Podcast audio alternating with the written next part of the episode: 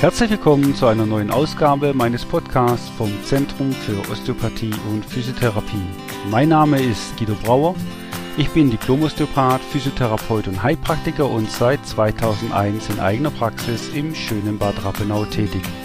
Toll, dass Sie eingeschaltet haben.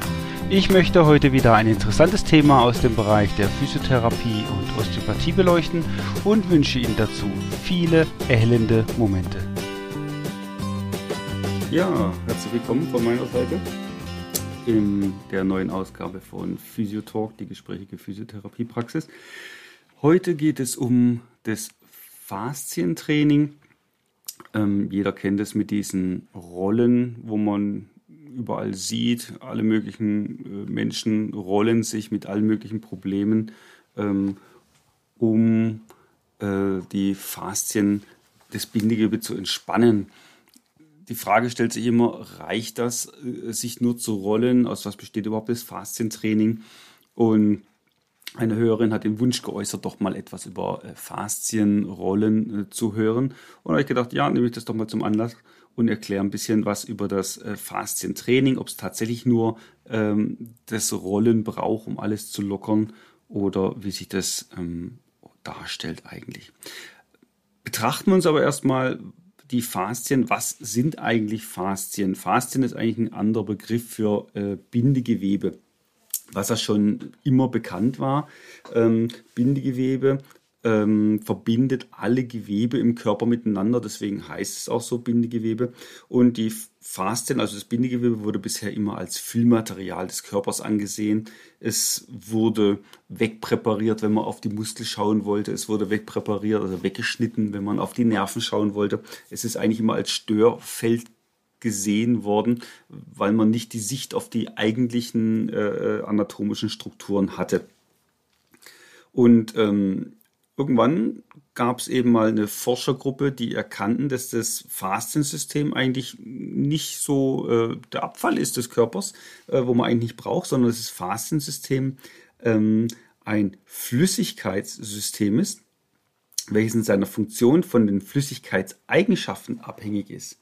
Es beinhaltet nämlich viel mehr Meldestellen, also so Rezeptoren, ähm, die für unseren Bewegungsapparat wichtig sind. Früher ist man davon ausgegangen, dass diese Meldestellen, diese Rezeptoren, die einen zum Beispiel die Winkelstellung von einem Gelenk anzeigen, mehr in der Gelenkkapsel besteht und überhaupt nicht im Faszensystem. Ja?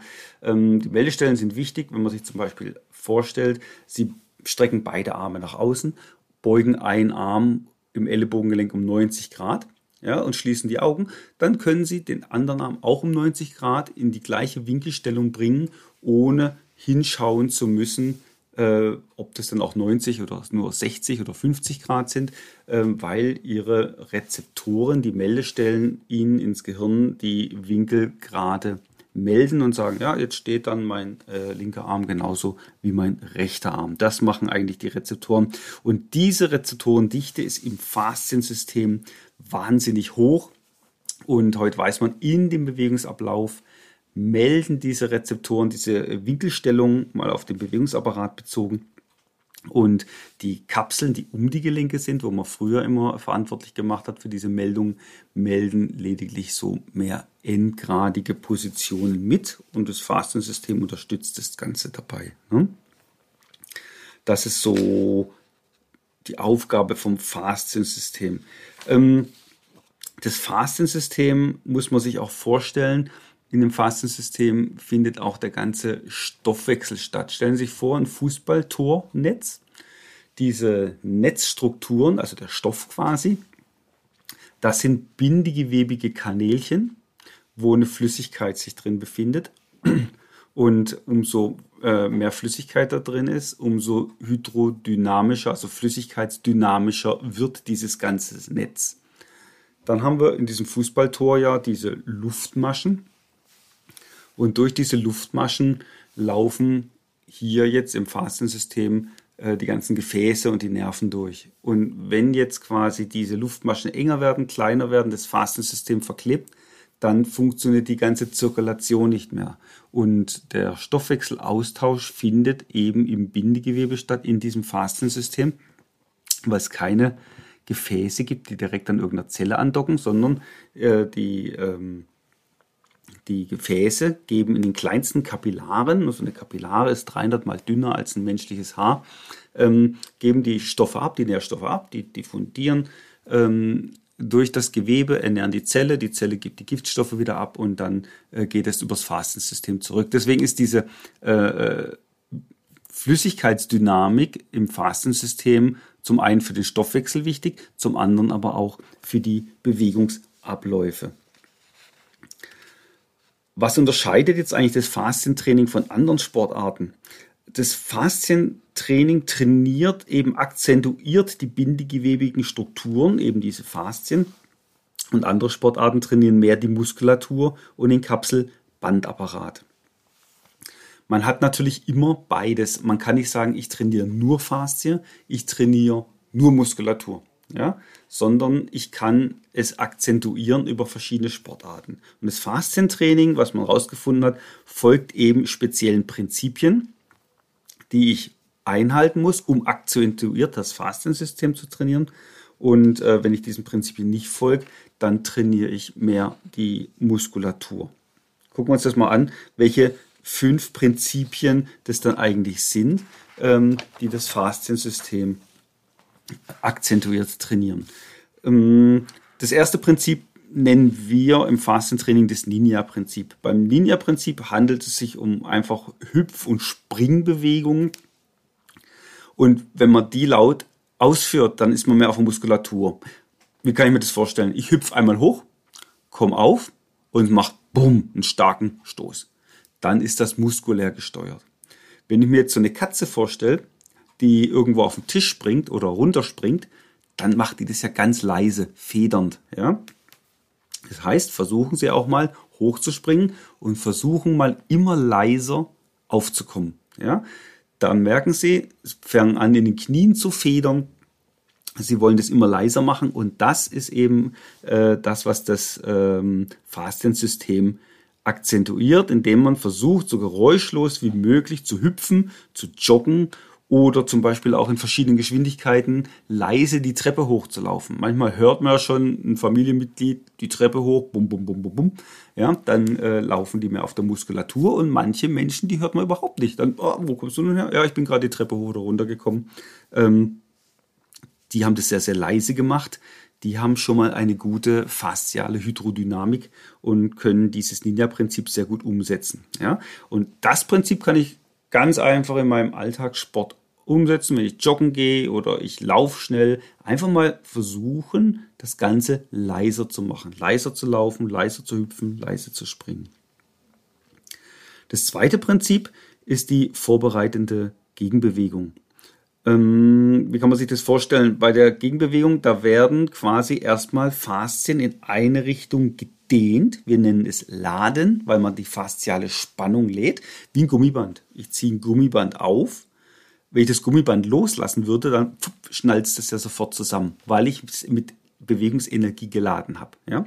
Und so ist bei den Faszien auch. Wir laden die Faszien, indem wir sie in eine Richtung aufdrehen und nutzen dann diese geladene Energie, um sie wieder zu entladen, das heißt in die Gegenrichtung ähm, wieder zu bewegen. Wie das Gummiband, das ziehe ich in eine Richtung auf, lasse ich es los, geht es wieder genau in die Gegenrichtung zusammen. Das nutzt man sich zum Beispiel auch im, im Sport, wenn man sich jetzt vorstellt, so ein Speerwerfer, der stellt sich ja nicht steif hin, nimmt seinen Speer und fängt den an zu schmeißen oder auch einen Ballweitwurf, sondern er dreht seinen Oberkörper maximal auf, lädt seine spiral verlaufenden Faszien, die so spiralförmig durch den Körper laufen, dehnt er auf, lädt sie mit Energie und dann mit seiner Muskelkraft einmal und aber mit der geladenen Faszienstärke schmeißt er den Ball oder den Speer und erreicht so seine Wurfweiten. Ja? Und diese vorbereitende Gegenbewegung kann man sich im Faszientraining auch zu Nutzen machen, indem man einfach Übung mit einbaut, indem man einmal die Faszien äh, lädt, dehnt und dann wieder entlädt. Das heißt, es geht immer in eine Richtung und geht wieder in die Gegenrichtung. Ja? Da gibt es verschiedene Übungen, da will ich jetzt gar nicht im Einzelnen drauf eingehen, äh, die man einfach ausführen kann ähm, und einfach durchführen kann, um diese Faszien zu belasten. Es ist ja dann ein Faszientraining. Wenn ich diese Faszien auf diese Weise nutze, ähm, habe ich natürlich meine Muskulatur auch aktiv, weil ich muss ja die Bewegung durchführen und aktive Bewegung wird über die Muskulatur gemacht. Aber die passive Dehnung und Entladung der Faszien wird dabei trainiert. Das dritte Prinzip sind die dynamischen Dehnungen. Man kennt das schon aus dem Schulbereich, Sportbereich. Man dehnt eigentlich immer nur einzelne Muskeln. Sagen wir, ich will meine Wadenmuskulatur dehnen. Ja? Dann gibt es eine bestimmte Ausgangsstellung, wo ich nur meine Wade dehne.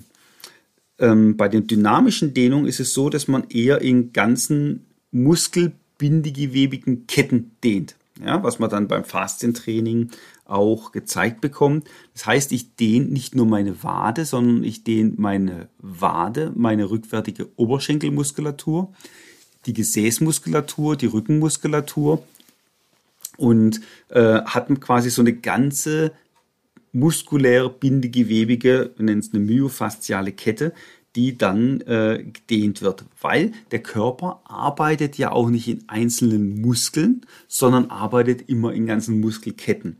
Deswegen, wenn ich das dehne, dann sollte ich das auch in solchen Muskelbindegewebsketten dehnen. Die Dehnungen werden dann langsam mit rhythmisch federnden Dehnungen durchgeführt, deswegen auch dynamische Dehnung. Man hat dann auch auf der anderen Seite die statische Dehnung, dass man das hält. Das macht man auch immer noch so, wenn man einen einzelnen Muskel dehnt. Aber wenn ich sage, okay, ich will den Akzent auf die Faszien setzen, ich will diese myofasziale Kette dehnen, dann langsam rhythmisch federnd die Dehnung durchführen.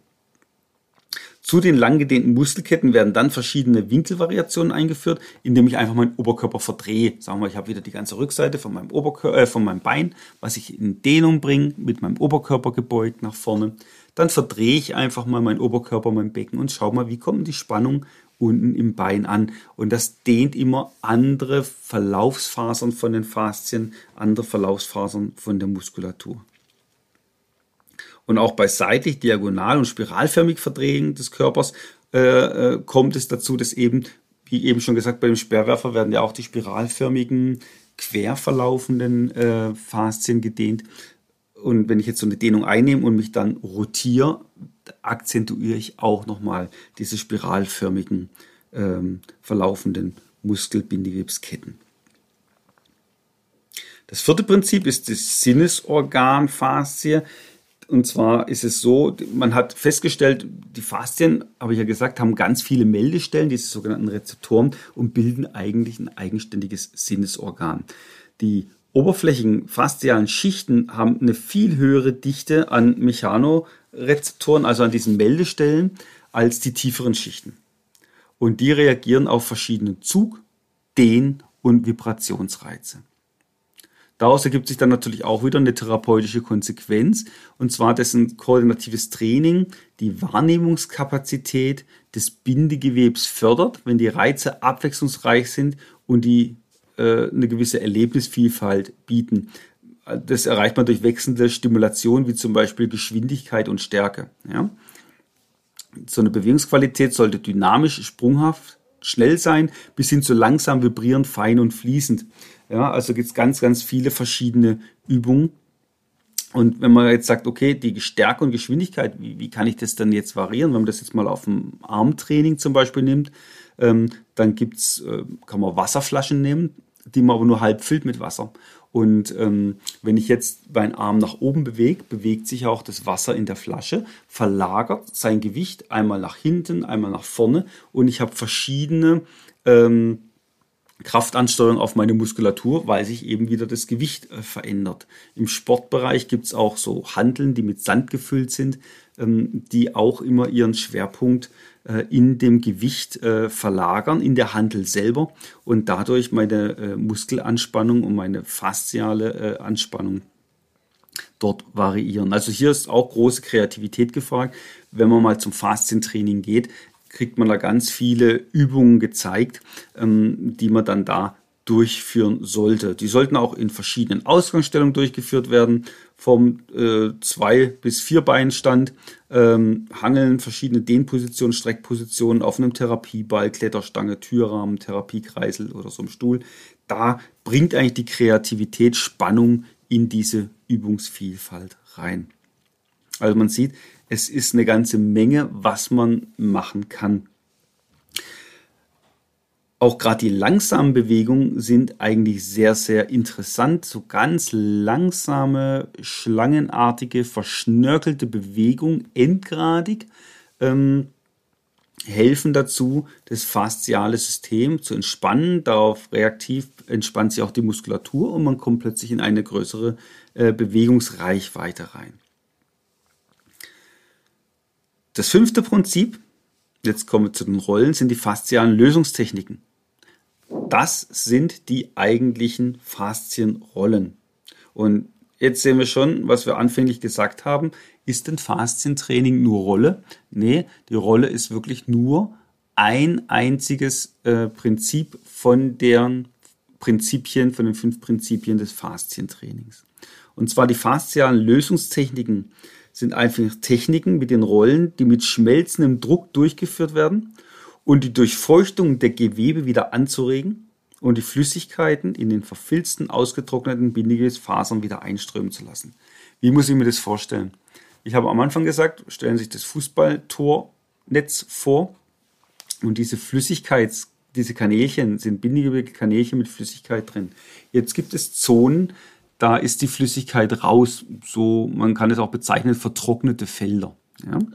Und was ich versuche mit den Faszienrollen, ist, dass ich ähm, die Flüssigkeit wieder in diese vertrockneten Felder reinschiebe. Um quasi die Durchfeuchtung wieder anzuregen, weil das Fasziensystem, haben wir gesagt, ist ein hydrodynamisches System, ist also von der Flüssigkeitsdynamik abhängig in seiner Funktion um das wieder in seine Funktionalität zurückzuführen. Dort, wo es Vertrocknung, Verklebung gibt, da ist auch die Gleitfähigkeit der Nerven schlechter. Und ähm, man wird dann quasi mit den Faszienrollen in Gebiete reinkommen. Ähm, einmal, wo es sehr angenehm ist und einmal, wo es wirklich weh tut. Ja? Und dort, wo es weh tut, nur dort ist es auch tatsächlich nötig. Ja? Und da gehe ich dann rein in den Schmerz mit so einem schmelzenden Druck. Es muss noch so ein gewisser Wohlfühlschmerz da sein und macht nur noch Mikrobewegungen mit den Rollen und ist ganz langsam. Das ist auch zu beachten, dass man die Bewegung langsam einführt. Wir haben immer wieder gesehen, bei uns auch in den Faszienkursen, die wir durchgeführt haben, dass die Bewegungen zu schnell gemacht werden. Und das wirkt sehr gut auf die Muskulatur, ist natürlich auch entspannend, aber es macht nichts mit der Flüssigkeitsverschiebung. Man muss sich da einfach mal einen Topf Honig vorstellen mit einem etwas dickflüssigeren Honig, einen Löffel drin. Und wenn ich den Löffel jetzt greife und lasse den Topf stehen und ziehe den Löffel ganz schnell raus, dann fliegt sehr wahrscheinlich der ganze Topf mit, weil der Honig in seiner zäh fließenden Eigenschaft überhaupt nicht nachgeben kann und den Löffel festhält. Wenn ich aber den Löffel ganz langsam aus dem Topf Honig rausziehe, bleibt dieser Topf stehen und der Löffel löst sich, ohne dass der Topf sich vom äh, Tisch abhebt. Ja? Ähnlich ist auch beim Fastensystem. Wenn ich schnell mit den Rollen drüber gehe, rolle ich quasi über die Flüssigkeit drüber und es passiert nichts im Sinne von Flüssigkeitsverschiebung. Wenn ich das aber ganz langsam mache und reinschmelze in diesen Schmerz und in diese Bewegung, dann bekomme ich eine Flüssigkeitsverschiebung hin. Also zu beachten ist langsame Bewegung bei den Rollen, hineinschmelzen in den Schmerzpunkt, dann aber auch mal bleiben auf dem Schmerzpunkt mit leichten kreisenden Bewegungen mit der Rolle oder mit dem Ball und weiter bewegen dann im Verlauf der schmerzenden Faszie in kleinen wechselnden Winkeln. Also immer mal wieder das Bein drehen, den Körper drehen, auf der Stelle, wo ich eben gerade äh, die Rolltechniken durchführe. Vom Prinzip gilt auch immer, von großen Rollen zu kleinen Rollen wechseln und von großen Bällen zu kleinen Bällen. Weil wenn ich sofort mit einem kleinen Ball oder mit einer kleinen Rolle anfangen würde, wäre der Druckauflagepunkt zu klein und der Schmerzwert zu groß. Ja? Und wenn ich den Schmerz zu stark forciere, und es ist kein Wohlfühlschmerz mehr, ähm, dann habe ich wieder Reaktionen im Körper, die sich negativ auf das Fasziensystem auswirken. Ja? Ähm, man weiß, wenn Stress entsteht und man hat eine Höhe, hohe äh, äh, vegetative Anspannung über diesen Sympathikusnerv, so heißt dieser Stressnerv, dann ändert sich auf Dauer auch der pH-Wert im Fasziensystem und ähm, die, die, die Flüssigkeit wird mehr viskös, ja, also dickflüssiger und verliert die Hydrodynamik. Also zu viel Stress, zu viel Schmerz äh, in dem Fall, ähm, würde für das Fastensystem sich kontraproduktiv auswirken. Deswegen ähm, von großen Rollen zu kleinen Rollen, von großen Bällen zu kleinen Bällen wechseln. Und ähm, so variiert man dann die Auflagefläche, so dass der Schmerz immer gut auszuhalten bleibt. Ein Wohlfühlschmerz ist generell in Ordnung. Zu starke Schmerzen sollte man einfach vermeiden. So, das sind mal diese fünf Prinzipien fürs Faszientraining. Im Faszientraining kommen natürlich auch immer wieder Fragen, die ich hier auch nochmal aufgegriffen habe. Ähm, Fragen zum Beispiel wie, warum sind Faszien eigentlich plötzlich so wichtig geworden? Früher hat man doch auch nur Muskel trainiert und alles war gut. Das ähm, kam einfach durch die Unwissenheit. Man muss wissen, durch den ersten Faszienkongress, der war 2007, das ist auf der medizinischen Zeitachse äh, vor zwei Sekunden ungefähr. Ähm, 2007 war der erste Fastingkurs in Deutschland. Da wurde erstmal bekannt, was für eine große Rolle die Fastien in unserem Körper spielen. Da sind alle Forscher weltweit zusammengekommen und haben äh, ihre Untersuchungsdaten zusammengetragen und vorgestellt. Das hat einen riesen Hype entwickelt, weil man doch gesehen hat, okay, äh, unterschiedliche Forscher, die haben das Gleiche gefunden und wie wichtig das Fastensystem ist und haben natürlich intensiv weitergeforscht. Inzwischen findet jährlich äh, ein äh, weltweiter Fastien-Kongress statt in, in verschiedenen Ländern. Und äh, die Forscher tragen immer wieder ihre Daten zusammen und äh, gucken, was für Ergebnisse sie haben und was man dann in der Therapie damit und im Sportbereich verbessern kann. Ja? Auch durch verbesserte Untersuchungsverfahren fand man eben raus, dass für einen guten Bewegungsablauf das Fastensystem von enormer Wichtigkeit ist. Und ein Training der Faszien folgt eben auch nach den Ergebnissen anderen Prinzipien, die wir eben besprochen haben, als Muskeltraining. Ja? Äh, mit den Prinzipien, die wir eben hatten, fünf Prinzipien, werde ich niemals einen Muskelaufbau erreichen. Ja? Aber darum geht's auch gar nicht. Ähm, ich will die Muskulatur isoliert trainieren und ich will mein Fastensystem nicht isoliert, das ist schon mal wieder falsch, akzentuiert trainieren, meine Muskulatur und akzentuiert mein Faszensystem, weil ich kann beide Systeme nicht voneinander getrennt bewegen. Und so war es halt früher. Früher hat man halt entweder Muskeltraining gemacht, äh, man hat immer wieder Faszien trainiert, aber man wusste gar nicht, dass man die überhaupt trainiert hat, weil man ja gar nicht gewusst hat, was für eine Funktion die haben. Und heute weiß man eben, dass man das gezielt tun kann. Es ist aber immer noch wichtig, um das nochmal ganz klar rauszuarbeiten, beide Systeme gut in Form zu halten. Die Muskulatur muss gut sein, also das alte Muskeltraining ist jetzt nicht out, macht man nicht mehr, sondern muss genauso gemacht werden nach den äh, Trainingsprinzipien und aber auch das Fasziensystem muss akzentuiert trainiert werden und beide Systeme müssen Hand in Hand arbeiten. Die Frage ist dann auch immer, wie oft muss ich denn meine Übung machen? Das kam dann so, wenn ich jetzt meine ähm, myofaszialen Dehnungen mache, wenn ich äh, mein Ninja-Prinzip mache, wenn ich äh, äh die Faszien lade und entlade, daraus Übungen generiere. Wie oft muss ich das machen?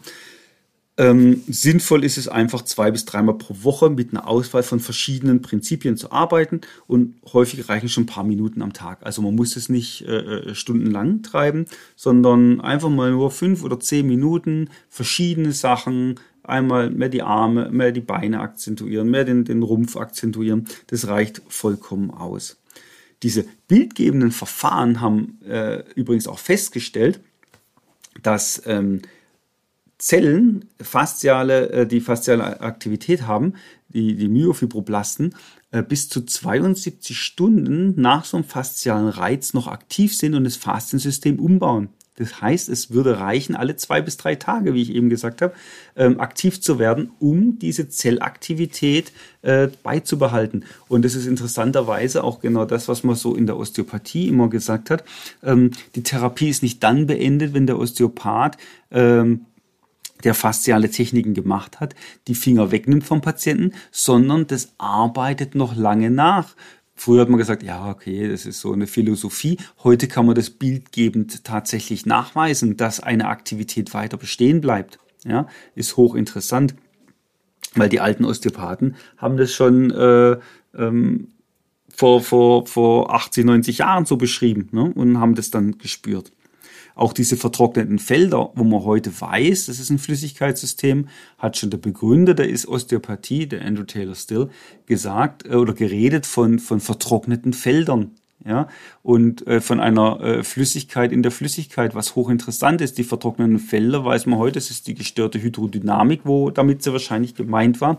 Und die Flüssigkeit in der Flüssigkeit waren diese, dieses Tornetz mit diesem bindegewebigen Kanälchen, die Flüssigkeit drin ist. Und dieses lag in der Gewebeflüssigkeit. Ja, ähm, was ja auch nochmal umspült ist. Ich habe gesagt, der Stoffwechsel findet ja statt. Es braucht ein flüssiges Milieu, um da überhaupt die Stoffe durchwandern zu lassen. Ja? Also sehr interessant. Also zwei bis dreimal pro Woche, um auf die Frage zurückzukommen, sollte man diese Übung machen für ein paar Minuten am Tag, fünf bis zehn Minuten. Das reicht dann äh, vollkommen. Und eine Frage war auch immer noch, was muss ich bei den Übungen beachten? Wichtig ist, äh, wie auch bei anderen Sportarten, die Muskulatur vorher aufwärmen. Zum Beispiel, man macht den Hampelmann. Und da kann man schon wieder das Ninja-Prinzip nutzen und mal gucken, ob man den Hampelmann äh, leise hinbekommt. Ja? Also ähm, versuchen, leise federnde äh, Bewegungen zu machen. Ja? Variationen sind aber auch sonst wichtig, was man beachten soll. Wenn man immer die gleiche Übung machen würde, deswegen habe ich gesagt, mal wechseln von Arme, Beine, dann einen Tag Rumpf, ja, äh, immer mal wieder was anderes machen und auch andere Geräte nutzen, vielleicht mal eine Wasserflasche nehmen, vielleicht mal so ein bisschen ein Gefäß mit Sand, wo sein Gewicht mit verlagert, einfach mal ausprobieren, dann, dann weiß man, von was ich da rede. Ähm, Variationen einbauen, damit sich der Körper nicht an die Bewegungsmuster anpassen kann. Weil in dem Moment, wo er sich an die Bewegungsmuster anpasst, äh, verschwindet der Trainingseffekt oder wird einfach weniger. Ich habe gerade vorhin gesagt auch, ähm, dass äh, das Fastensystem ähm, Meldestellen hat und immer wieder diese Bewegung durchmeldet. Da kam eine Frage auch aus der Übung raus, wieso es beim Facial Refinement, also bei diesen langsamen, endgradigen, bindegewebigen Arm- und Beinbewegungen, also endgradige Bewegungen im Gelenk, die ich langsam durchführe, zur Bewegungserweiterung das kann man sich jetzt gar nicht vorstellen. Die Leute machen so langsame, schlangenartige Bewegungen mit den Armen endgradig nach oben. Und am Ende der Übung, die zwei, drei Minuten dauert, ähm, merken sie plötzlich, oh, ich kriege meinen Arm höher als vorher. Wie kann das denn sein? Ja? Ähm, das hängt mit der sogenannten propriozeptiven Blindheit zusammen. Die Propriozeptoren sind eben diese äh, Meldestellen, und wenn man jetzt eine Bewegung endgradig schon lang nicht mehr ausgeführt hat, sich schon lang nicht mehr gestreckt hat, sich hängen lassen hat an irgendeiner Stange zum Beispiel, ja, also ich rede jetzt von, vom Schultergelenk, ähm, und diese Bewegung schon lang endgradig nicht mehr ausgeführt hat, dann werden diese Meldestellen inaktiv. Wenn ich die jetzt aber wieder in diese Winkelverdrehung, deswegen schlangenartig, damit ich verschiedene Winkelpositionen habe, ähm, verdrehe, dann werden die wieder gereizt und so, so, Rezeptoren, die werden über Dehnenreize gereizt, werden die gereizt und werden wieder aktiviert und sagen dann, oh, guck mal, ich habe ja da noch Bewegungsmöglichkeiten, die Muskulatur entspannt sich und erweitern äh, die Bewegungsmöglichkeit dann tatsächlich, ähm, wenn es rein über die fasziale Störung zu einer Bewegungseinschränkung gekommen ist. Und ja, manche Bewegungen macht man einfach nicht wirklich endgradig. Ich meine, wann haben Sie zum Beispiel endgradig das letzte Mal ihre Hüfte, das Hüftgelenk oder das, das Bein dann entsprechend äh, zur Seite raus bewegt, wenn sie nicht gerade wirklich äh, im Sportbereich eine Dehnung der, der äh, Adduktoren, der äh, Beinanzieher, der Innenseite vom Oberschenkel gemacht haben. Ja? Ähm, man nutzt nicht immer endgradig die Bewegung. Gerade wenn man nicht viel Sport treibt und viel im Büro sitzt, äh, sind viele Bewegungen einfach nicht mehr präsent im Fasziensystem und entwickeln so eine äh, propriozeptive Blindheit, die man dann durch diese Bewegungsmuster auflösen kann. Noch eine Frage war dann häufig, was man zusätzlich tun kann, um das Fasziensystem zu verbessern. Gibt es ganz klare Empfehlungen, einfach auf die Ernährung auch achten. Nicht zu sauer essen, ähm, viele Zitrusfrüchte sind basisch, Kartoffeln sind zum Beispiel basisch, da gibt es so einen Säurebasen-Einkaufsführer. Ähm, da steht drin, welche Lebensmittel sauer verstoffwechselt werden, welche basisch verstoffwechselt werden. Und ähm, eine Übersäuerung vom Gewebe hat zur Folge, dass auch hier wieder das Flüssigkeitssystem von den Faszien dickflüssiger wird, wie der Honig, der äh, dickflüssig ist und die Hydrodynamik dann letztendlich stört. Also einfach kurz gemacht auf den Säurebasenhaushalt äh, achten, den ausgleichen.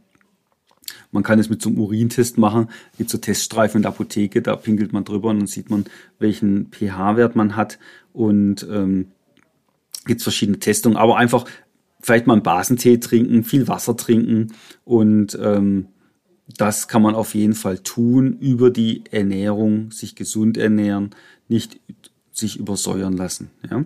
Und regelmäßig eben die Prinzipien des Fastentrainings in den Sport und den Alltag integrieren und Stress ausgleichen. Hört sich immer wahnsinnig einfach an, ist aber total schwer, weil jeder hat im Beruf Stress, in der Familie Stress, die können ja nicht immer alles abschalten, aber versuchen sie Ruheinseln zu schaffen, die Stresssituation zu reduzieren, so weit wie es eben möglich ist, weil Stress aktiviert eben das vegetative Nervensystem.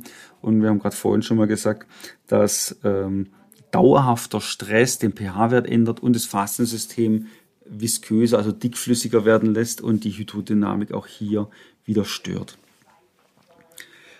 Dann noch als letztes, was auch häufig die Frage gestellt wird, eben, ähm, reicht es, wenn ich Rad fahre oder schwimmen gehe? Ja, ähm, da kann ich direkt noch ergänzen. Viele sagen auch, ja, hüpfen, springende Bewegung, klasse, ich gehe aufs Trampolin. Da kann ich ganz klar sagen, nein, es reicht leider nicht, weil das Fastensystem wird beim Radfahren, Schwimmen und auch beim Trampolinspringen nicht trainiert, sondern die Muskulatur wird hier akzentuiert trainiert. Ja? Weil bei den Bewegungen verändert sich nur die Muskellänge und nicht die Faszien.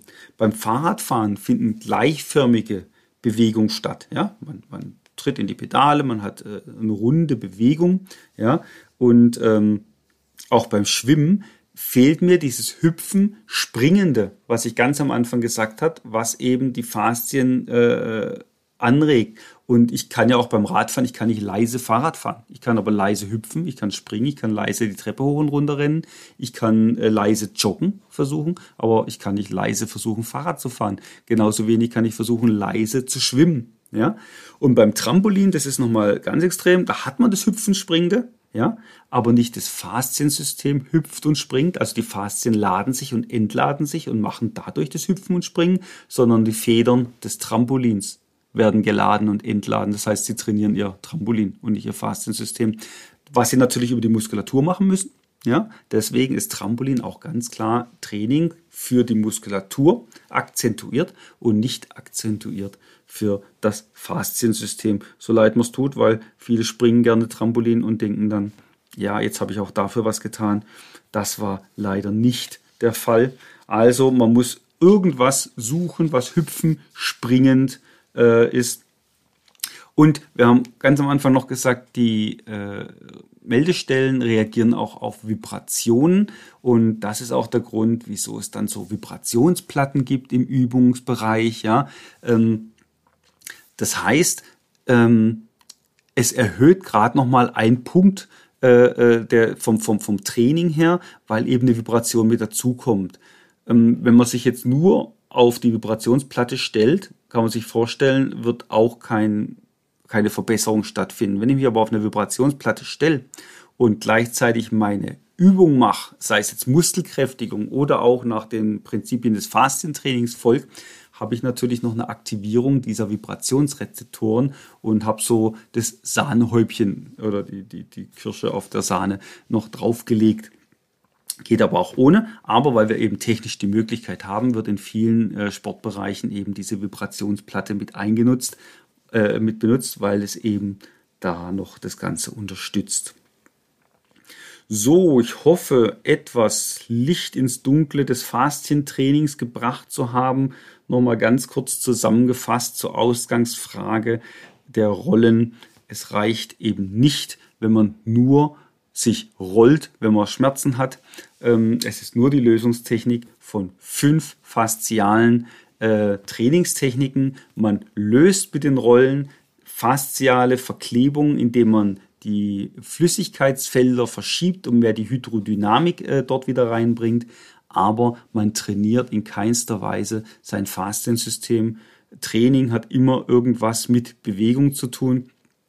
Und äh, aktioniertes Faszientraining hat eben was mit hüpfender und springender Bewegung zu tun, ähm, die mein eigenes Körpersystem durchführt.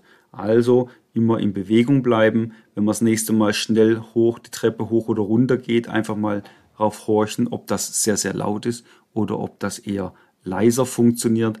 Beim nächsten Mal, wo man mit dem Hund vielleicht spazieren geht, ein bisschen schnelleren Gang einlegen und mal versuchen, leise zu laufen, wie eine Katze, nach diesem Ninja-Prinzip und ähm, sich vielleicht ein paar Übungen raussuchen, wo man Faszien lädt und entlädt. Das Internet ist voll davon, äh, vom Faszientraining. Das lässt sich natürlich hier mal schlecht über so einen Podcast erklären, aber da gibt es ganz, ganz viel. Oder gehen Sie zum Anbieter, die vernünftiges Faszientraining machen und bitte nicht diesen Hype folgen, ähm, wo eine Stunde lang äh, mit brachialer Macht äh, über die Rollen rübergerutscht wird. Ähm, sie machen da wirklich nur ein Fünftel von dem eigentlichen Faszientraining. Ähm, gut ausgebildete Physiotherapeuten, die sich im Faszientraining auskennen, die kennen diese Prinzipien, die haben das Know-how, die können Sie da tatsächlich unterstützen. Fragen Sie einfach mal Ihren Physiotherapeuten, wobei nicht alle Physiotherapeuten äh, darin ausgebildet sind und sich auskennen.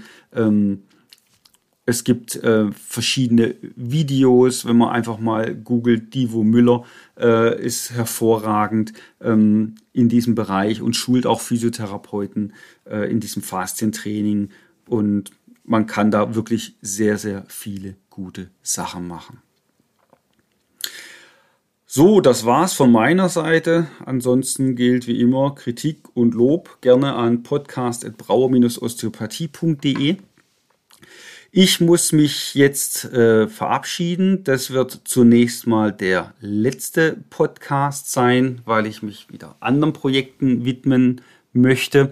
Und es war eine schöne Zeit. Seit 2020 habe ich jetzt diese Podcasts aufgezeichnet. Mir ging es immer darum, auch mal aufzuzeigen, welches Know-how eigentlich die Physiotherapeuten haben und ähm, weg von dem Image äh, des äh, Kinetmäuschens oder ähm, ja, äh, Wohlfühlstreichler, sondern das viel, viel, viel Fachwissen, Ausbildung äh, hinter den Physiotherapeutinnen und Physiotherapeuten steckt und dass sie sich jederzeit mit äh, irgendwelchen Störungen im Bewegungsapparat äh, an die Physiotherapeuten wenden können oder auch, wie wir in verschiedenen Aufzeichnungen gesehen haben, auch im neurologischen Bereich ähm, an die Physiotherapeuten wenden können, einfach mal nachfragen und äh, auch einfach mal beratend äh, äh die Physiotherapeuten tätig werden lassen, weil das Know-how ist gigantisch und wird meines Erachtens sehr, sehr stark